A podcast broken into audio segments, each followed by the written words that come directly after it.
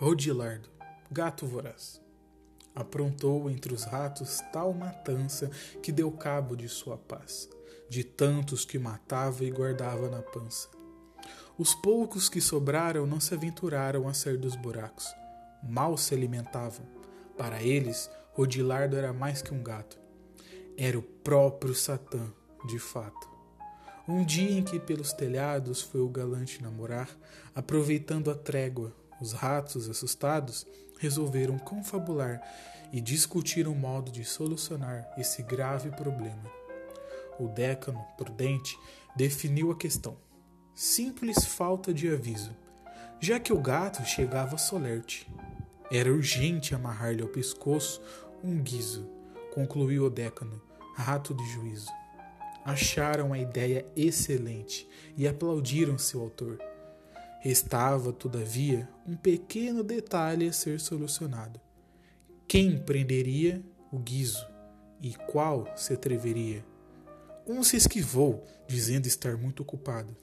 Outro alegou que andava um tanto destreinado em dar laços e nós. E a bela ideia teve triste final. Muita assembleia, ao fim nada decide, mesmo sendo de frades ou de veneráveis abades deliberar, deliberar. Conselheiros existem vários, mas quando é para executar, onde estarão os voluntários?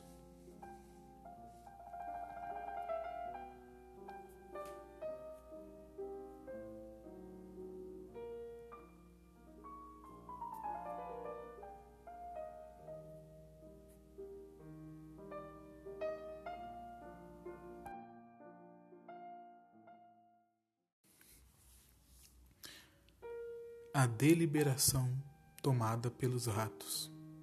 Escrito por Jean Lafontaine.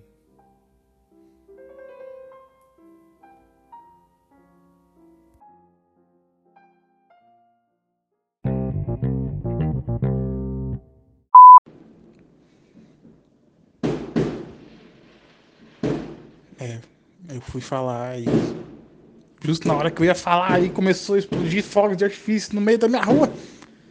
Aí, ó. Isso que dá moral Limeira.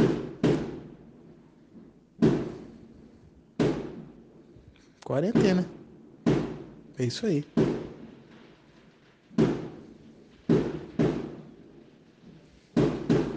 Ainda mais eles pegam uns fogos de artifício, parece que é bomba, né? É muito louco isso.